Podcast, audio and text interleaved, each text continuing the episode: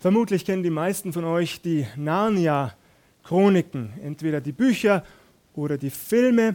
Dadurch hat der bekannte Literaturwissenschaftler C.S. Lewis Millionen von Menschen auf subtile, aber doch sehr eindeutige Art und Weise mit dem stellvertretenden Erlösungstod unseres Herrn Jesus Christus in Berührung gebracht. Ich finde diese, diese Filme und auch die Bücher, ich habe ehrlich gesagt nicht alle durchgelesen, aber ich, gab, es gab früher auch, als ich klein war, eine Serie dazu. Ich habe das immer als toll empfunden, dieser Löwe, der dann auch sein Leben gibt, damit die anderen Geschöpfe gerettet werden können. Und er kommt dann wieder, er aufersteht. Einfach wunderbar, nicht wahr? Auf welch feinsinnige Art und Weise man auch Menschen zu Jesus Christus hinführen kann. Doch derselbe C.S. Lewis hat sinngemäß einmal gesagt, es gäbe zwei grobe Fehler, die wir Menschen in Bezug auf das Böse tatsächlich in Bezug auf den Teufel tun können. Der erste Fehler ist, die Existenz des Teufels überhaupt zu leugnen. Der zweite Fehler ist, uns in übermäßiger und ungesunder Art und Weise mit dem Teufel zu beschäftigen. Über beide Fehler freut sich der Teufel gleichermaßen. Nun gehe ich davon aus, dass keiner von uns hier in der Gefahr steht, einen dieser beiden Fehler zu begehen. Aber wir leben tatsächlich in einer Gesellschaft, in der wir die Tendenz, die sehr klare Tendenz beobachten, dass immer weniger Menschen an den Teufel glauben. Das ist insofern paradox, als zugleich zu beobachten ist, dass die Sehnsucht nach spiritueller Führung immer weiter wächst. Menschen gehen zu Engelmedien, zu Wahrsagern, zu Hellsehern, zu Zauberern und Hexen. Sie lesen Horoskope, in der Hoffnung, Halt für ihr Leben zu finden, ihre Zukunft in Erfahrung zu bringen. Wie wird es mir gehen? Wird es mir gut gehen oder schlecht? Was wird aus meiner Familie? Was kommt beruflich auf mich zu? Eine paradoxe Situation. Ganz kurz zu der Statistik, die ist nämlich wirklich erschreckend. Eine sehr aktuelle Umfrage aus dem vergangenen Jahr legt nahe, dass nur noch 17 Prozent der Deutschen, 17 Prozent, das ist ungefähr jeder Sechste hier in diesem Land, den wir auf der Straße begegnen, an die Existenz des Teufels glaubt. Im Grunde ist es in den Kirchen genauso schlimm wie in der Gesellschaft. In den Freikirchen glauben immerhin noch 39 Prozent an den Teufel, 39 Prozent. Und in der evangelischen oder katholischen Kirche sind es noch 18 bzw. 19 Prozent. Einfach erschreckend. Der Teufel lacht sich ins Fäustchen darüber. In der Predigt heute werden wir uns zuerst einmal fragen, wer ist der Teufel überhaupt? Und dann werden wir uns fragen, wie können wir uns gegen ihn schützen, gegen ihn verteidigen. Die Bibel lässt ja vieles im Dunkeln. Vieles bleibt rätselhaft, mysteriös, geheimnisvoll. Sie deckt nicht alles auf, aber sie gibt auf der anderen Seite doch klare Hinweise, wer der Teufel ist. Zunächst einmal, und das ist ganz wichtig, halten wir fest, er ist kein Gegengott. Er steht nicht mit unserem Gott auf einer Stufe. Er ist erschaffen worden. Er ist ein Geschöpf, so wie du und ich. Nicht aus Fleisch und Blut, aber ein Geschöpf, das von Gott erschaffen worden ist. Ursprünglich gut, ursprünglich sündlos, ursprünglich liebevoll, ausgestattet mit Herrlichkeit und Pracht. Und, das legt die Bibel nahe, insbesondere in den Prophetenbüchern Jesaja und bei Hesekiel, mit Macht und Einfluss ausgestattet. Ja, große Macht und großer Einfluss war ihm verliehen worden von Gott. Doch irgendwann, da stieg ihm diese Macht zu Kopf. Und am Ende fiel sie sozusagen in sein Herz. Stolz überkam ihn und er wollte mehr und immer mehr und immer mehr. Er wollte selbst so sein wie Gott. Das war auf einmal sein Wunsch. Er wollte die Macht.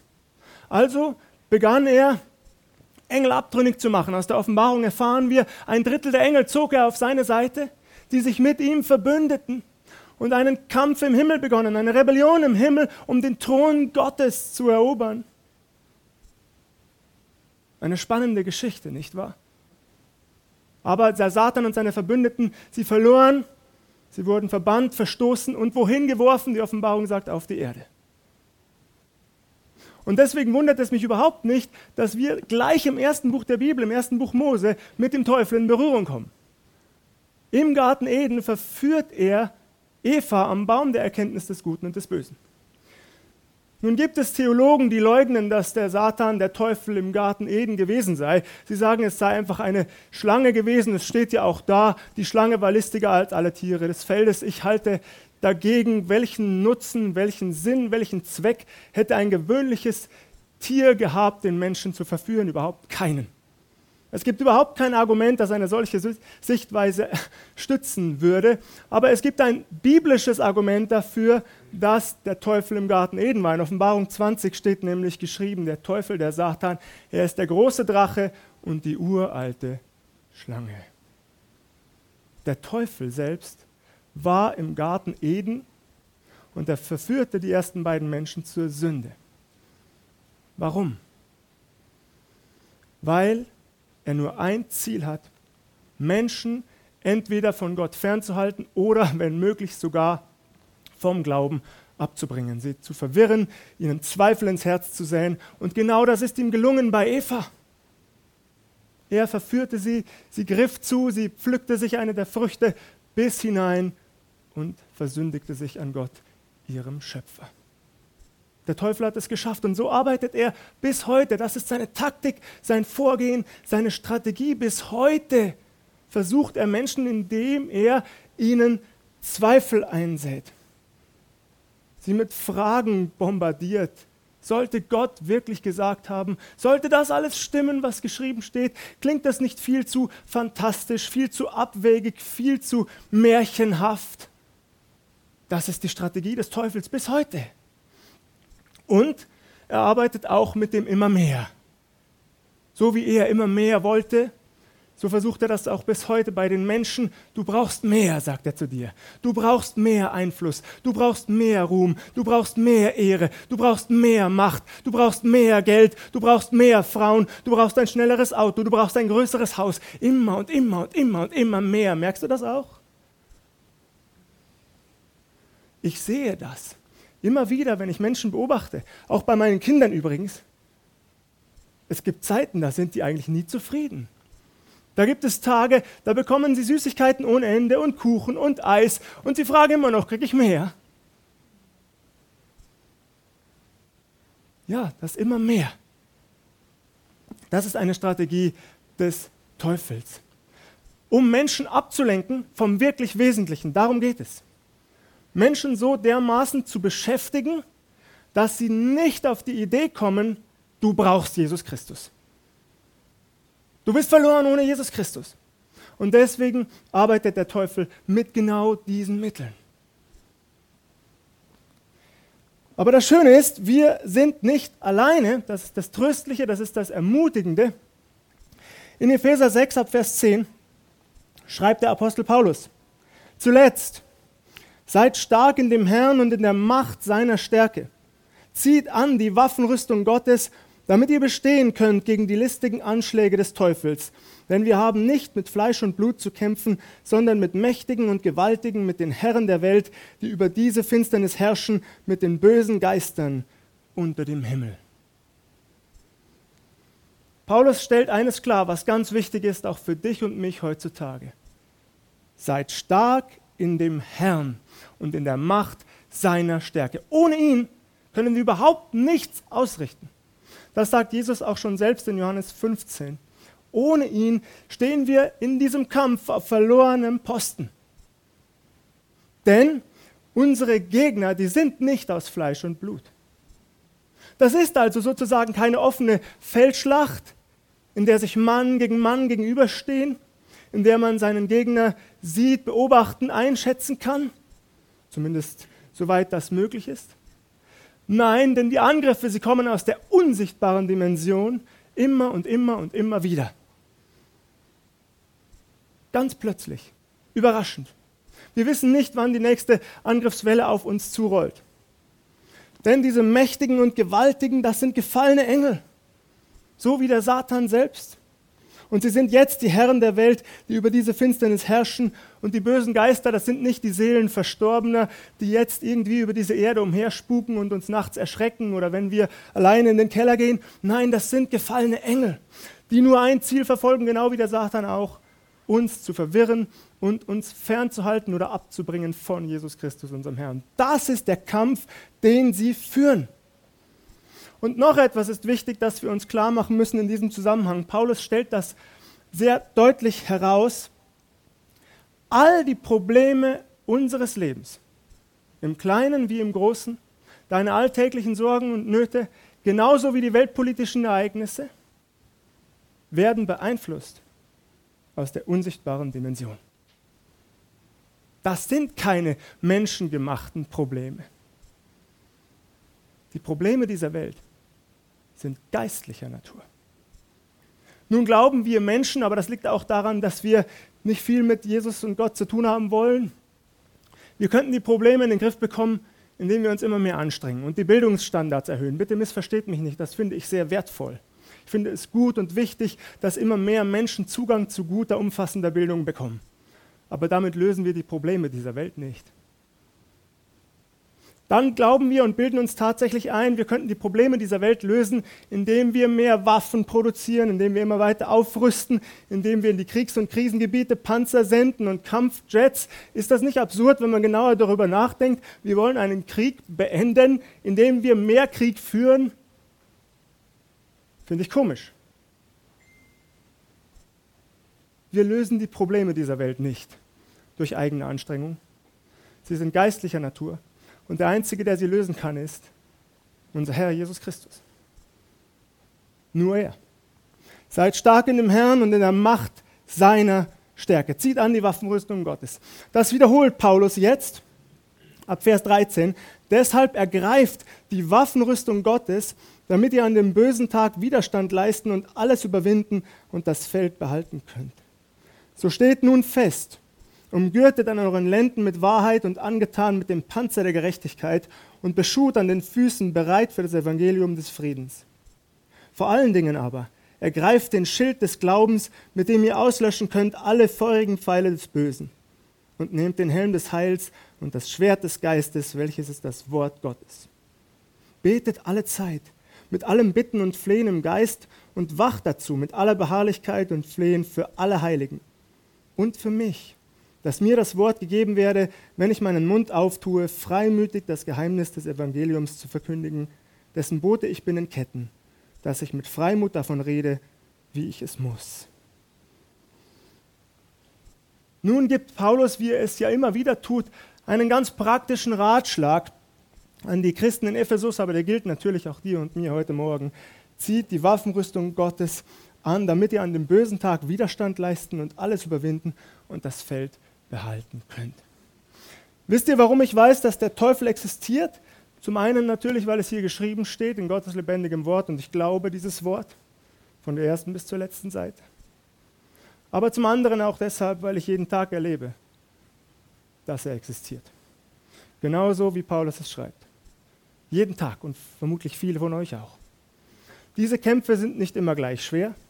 Die Auseinandersetzungen sind nicht immer gleich heftig aber es vergeht kein Tag, kein Tag in meinem Leben, an dem ich nicht in Berührung komme mit den unsichtbaren Wesen und mit dieser unsichtbaren Dimension. Immer und immer und immer und immer wieder. Und das hört auch teilweise im Gottesdienst am Sonntag nicht auf. Selbst hier kommen Fragen und Zweifel und Ablenkungen. So arbeitet der Teufel. Aber wir können uns wehren durch die Waffenrüstung Gottes. Und was ist das Erste, das wir anlegen sollen? Den Gürtel der Wahrheit. Nun leben wir in einer Gesellschaft, in der Wahrheit immer beliebiger wird, in der wir tatsächlich glauben, Wahrheit sei subjektiv, du kannst recht haben, ich habe recht, eigentlich haben wir alle recht. Aber ihr Lieben, schon an ganz simplen und banalen Beispielen können wir eine solche unsinnige Argumentation entkräften. Wenn Carsten behauptet, 1 und 1 ist 2 und ich würde sagen, 1 und 1 ist 3, können wir niemals beide gleichzeitig recht haben. Das heißt, Wahrheit ist nicht subjektiv. Aber natürlich viel, viel deutlicher, und das ist das Entscheidende, wird das sichtbar in unserem Herrn Jesus Christus, denn die Wahrheit ist ja nicht nur eine Meinung, die ich verbreite oder einer von euch. Die Wahrheit ist eine Person, sie trägt einen Namen, sie heißt Jesus. Er selbst sagt in Johannes 14, Vers 6, ich bin der Weg, die Wahrheit und das Leben. Niemand kommt zum Vater denn durch mich. Jesus Christus ist die Wahrheit und alles andere muss sich messen lassen an ihm. Und alle Lügen dieser Welt werden spätestens dann entlarvt werden, wenn er wiederkommt, weil er die Wahrheit ist. Und wir dürfen diese Wahrheit in die Welt tragen und verkündigen. Er ist die Wahrheit. Und auch an ihm lässt sich sehr deutlich zeigen, dass nicht alles gleichzeitig wahr sein kann. Wenn ein Moslem behauptet, Jesus Christus sei nicht am Kreuz gestorben, dann hat entweder er recht oder wir, die wir das glauben dass Jesus für unsere Schuld am Kreuz starb und sein Blut vergossen hat für dich und mich. Beide Ansichten können niemals nebeneinander existieren. Völlig unmöglich. Genau das Gleiche bei der Auferstehung. Wenn Menschen behaupten, Jesus liege noch in seinem Grab, dann ist er längst verwest. Dann müssen wir nicht hier sein. Oder aber es stimmt, was geschrieben steht, und ich glaube das von ganzem Herzen, dann lebt er heute noch und dann hat er einen Anspruch auf dein und mein Leben, und zwar einen völlig berechtigten. Beide Ansichten nebeneinander können niemals wahr sein umgürtet mit der Wahrheit Jesus Christus. Angetan mit dem Panzer der Gerechtigkeit, das bedeutet durch seine Kraft und seine Stärke heilig zu leben, so dass es ausstrahlt in unsere Umgebung hinein. Nicht aus eigener Anstrengung, das schaffen wir nicht. Ich versuche das immer wieder einmal und ich schaffe es ein paar Minuten, ein paar Stunden, dann falle ich wieder hin. Aber mit Jesus, immer wenn ich merke, jetzt habe ich es wieder selbst versucht, dann gebe ich es Jesus ab und tatsächlich seit einigen Monaten verändert Jesus Bereiche meines Lebens, mit denen ich früher enorm zu kämpfen hatte, weil ich es abgebe an ihn und mir nicht mehr einbilde, ich könnte es aus mir selbst herausschaffen. Ich finde das wirklich faszinierend und danke Gott dafür. Beschut an den Füßen, bereit für das Evangelium des Friedens. Wir Lieben, das ist mindestens genauso spannend. Der ganze Text und Abschnitt ist spannend, aber das finde ich besonders spannend, denn das bedeutet, wir stehen in diesen geistlichen Auseinandersetzungen, damit andere Menschen das Evangelium des Friedens hören können. Wir erdulden und ertragen die Anfechtungen und Versuchungen, damit andere Menschen noch von Jesus hören. Sie sollen nicht vom Weltfrieden hören, sie sollen von Jesus Christus hören und der Möglichkeit, du darfst Frieden schließen mit Gott. Du ganz persönlich weil du ganz persönlich diesen Frieden mit Gott brauchst, durch das, was Jesus getan hat am Kreuz. Also lasst uns bitte nicht müde werden. Ergreifen wir die Waffenrüstung, damit wir auch weiterhin Menschen das Evangelium des Friedens verkündigen können, solange noch Zeit ist dafür. Vor allen Dingen aber ergreift den Schild des Glaubens, mit dem ihr auslöschen könnt alle feurigen Pfeile des Bösen und nimmt den Helm des Heils und das Schwert des Geistes, welches ist das Wort Gottes. Das gehört im Grunde zusammen. Der Schild des Glaubens, der Helm des Heils. Gerade dann, wenn Anfechtungen kommen, wenn Versuchungen kommen, dann den Blick zu erheben und sich neu die Gewissheit ins Herz schenken zu lassen, ich bin erlöst. Ich gehöre Jesus Christus. Er steht mir jetzt bei. Und nichts und niemand kann mich von seiner Liebe trennen und mich aus seiner Hand rauben. Das muss ich und darf ich mir vergegenwärtigen, wenn der Teufel kommt und mich in Versuchung führt. Ich bin ein Kind, ein geliebtes Kind Gottes, weil Jesus Christus mich erlöst hat. Und das Schwert des Geistes, warum ist das so wichtig? Weil wir nur damit die Angriffe des Teufels wirklich abwehren können. Was tut unser Herr Jesus, als er in der Wüste versucht wird? Er argumentiert nicht, nicht auf politischer Ebene oder sozialer Ebene, er schwingt das Schwert des Geistes. Der Teufel kann das auch, aber er verdreht das Wort Gottes immer und immer wieder. Er benutzt es für seine Zwecke. Aber Jesus zerschmettert die Argumente, die der Teufel vorbringt. Er entlarvt die Bibelstellen, die der Teufel verdreht als Lügen. Und so flieht der Teufel vor ihm. Deswegen ist es so wichtig für dich und mich, dass wir das Wort Gottes lesen, immer mehr verstehen und im Herzen bewahren. Es macht mich immer wieder traurig, wenn ich von Menschen höre, heute habe ich es nicht geschafft, Bibel zu lesen. Heute habe ich es nicht geschafft. Nicht, weil ich böse wäre auf diese Menschen, das steht mir nicht zu, sondern um ihrer Selbstwillen, ihr Lieben. Jeder Tag, der vergeht, ohne dass du das Wort Gottes aufschlägst, schwächst du deine Verteidigung. Jeder Tag. der vergeht, wo du dem Teufel sozusagen anbietest, dass er kommen kann, weil du die Bibel nicht gelesen hast und nicht bereit bist, da wird er kommen. Lesen wir das Wort Gottes. Ich bitte uns. Ich weiß, das habe ich in den vergangenen Wochen und Monaten immer wieder getan, aber es ist so wichtig. Bitte überprüfen wir unsere faulen Ausreden, auch wenn wir sagen, wir hätten keine Zeit. Fünf, zehn, 15 Minuten am Tag. Hier kann mir doch keiner erzählen, wir hätten nicht 15 Minuten am Tag Zeit, um in der Bibel zu lesen. Dann schalt 15 Minuten später den Fernseher an. Oder geh 15 Minuten früher ins Bett. Aber bitte erzähl mir nicht ernsthaft, du hättest keine Zeit, Bibel zu lesen. Das kann mir niemand erzählen. Aber noch einmal, ich sage das nicht, weil ich hier jemanden fertig machen will. Das ist nicht meine Absicht. Es geht mir um jeden von uns. Der Teufel hat ein großes Interesse daran, uns zu zerstören. Bieten wir ihm so wenig wie möglich Angriffsfläche und machen wir uns immer vertrauter mit dem Wort unseres Herrn Jesus Christus. Betet alle Zeit mit allem Bitten und Flehen im Geist und wacht dazu mit aller Beharrlichkeit und Flehen für alle Heiligen und für mich, dass mir das Wort gegeben werde, wenn ich meinen Mund auftue, freimütig das Geheimnis des Evangeliums zu verkündigen, dessen Bote ich bin in Ketten, dass ich mit Freimut davon rede, wie ich es muss. Ein ganz kurzer Schwenker zurück. Der Heilige Geist zeigt mir gerade, ich muss was klarstellen. Wenn ich gesagt habe, geh 15 Minuten eher ins Bett, dann habe ich natürlich nicht gemeint, damit du 15 Minuten länger schlafen kannst, sondern damit du 15 Minuten mehr Zeit hast, um Bibel zu lesen. So, danke, Heiliger Geist. Und jetzt kommen wir zurück zum Gebet, denn auch das ist wichtig. Betet alle Zeit mit allem Bitten und Flehen im Geist. Im Geist. Wer Jesus anbeten will, der muss das in Wahrheit und im Geist tun. Das ist interessant, nicht wahr? Denn ansonsten verkommen unsere Gebete vielleicht einfach nur zu Floskeln. Wir sprechen immer dieselben Tischgebete, das, was wir einmal auswendig gelernt haben, was ja nicht schlecht sein muss, bitte missversteht mich nicht. Aber ein wahres Gebet, das lässt sich auch führen durch den Geist.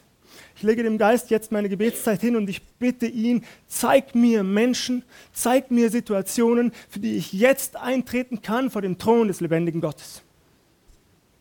Lass dich mehr und mehr führen. Lass dich ein auf die Stimme Gottes. Er will das. Er will dir Situationen zeigen. Ich probiere das mehr und mehr aus und ich merke, das funktioniert tatsächlich. Ich finde das spannend, denn wenn Gottes Wort nicht nur Theorie bleibt, merkt man erst einmal, was für praktische Auswirkungen das auf unser Leben hat zum Positiven. Und ich liege dann da in meinem Bett und ich sage, Herr, zeig mir jetzt Menschen, für die ich beten kann. Und schwuppdiwupp sind Menschen in meinem Kopf. Menschen, an die ich überhaupt nicht gedacht habe. Und der Heilige Geist zeigt mir Situationen und dann bete ich dafür. Das heißt nicht, dass ich das immer so tue. Auch ich bin nicht fehlerlos, auch ich, bin nicht der Überchrist. Bitte missversteht auch das nicht. Was ich nur sagen will, ist, es funktioniert. Glaube muss praktisch gelebt und erfahren werden. Und auf dieser Ebene lernen wir Jesus immer besser kennen als Herrn und Erlöser, der er ist. Paulus sagt weiter, betet für alle Heiligen, das heißt füreinander eintreten, für die Glaubensgeschwister, aber auch für ihn, sagt er, für mich, dass mir das Wort gegeben werde, wenn ich meinen Mund auftue, freimütig das Geheimnis des Evangeliums zu verkündigen, dessen Bote ich bin in Ketten, dass ich mit Freimut davon rede, wie ich es muss.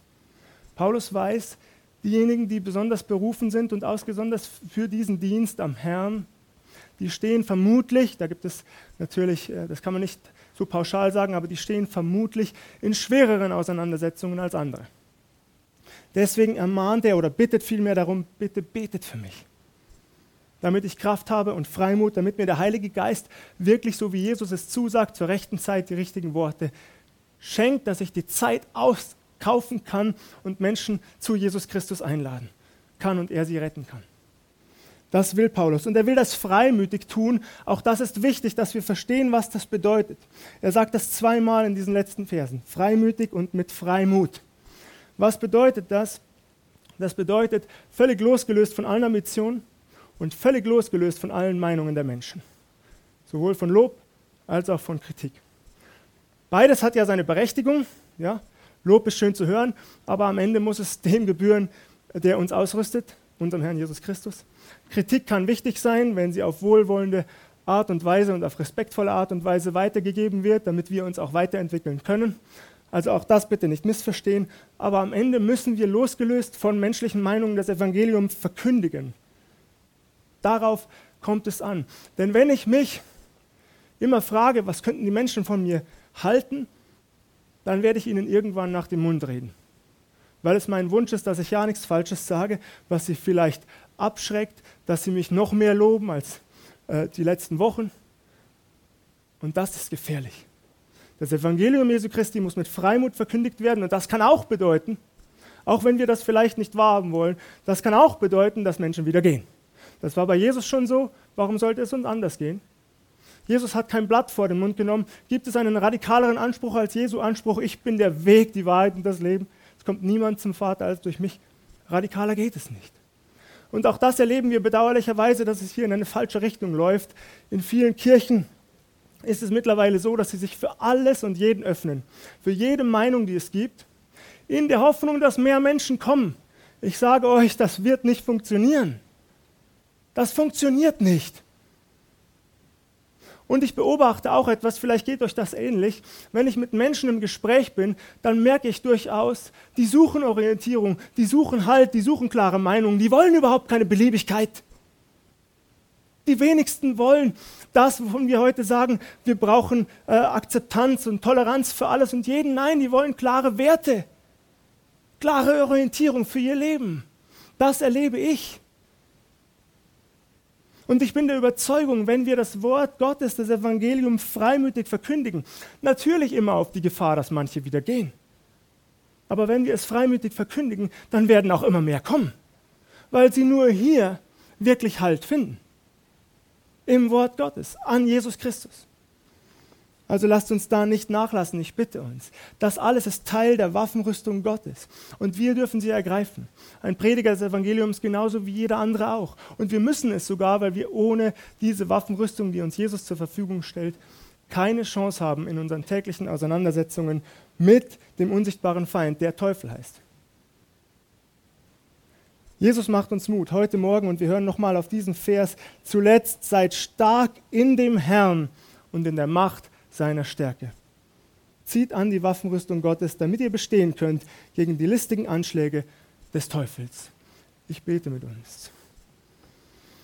Herr Jesus Christus, wir loben und preisen dich. Wir danken dir dafür, dass du an unserer Seite stehst, dass du durch deinen Heiligen Geist in uns lebst. Wir danken dir dafür, dass du uns deine Waffenrüstung zur Verfügung stellst und dass wir diese Waffenrüstung ergreifen und anziehen dürfen, damit wir gegen die listigen Anschläge des Teufels und des Feindes widerstehen können, damit wir das Feld behalten dürfen, so wie es geschrieben steht, zu deiner Ehre. Wir loben und preisen dich dafür. Amen.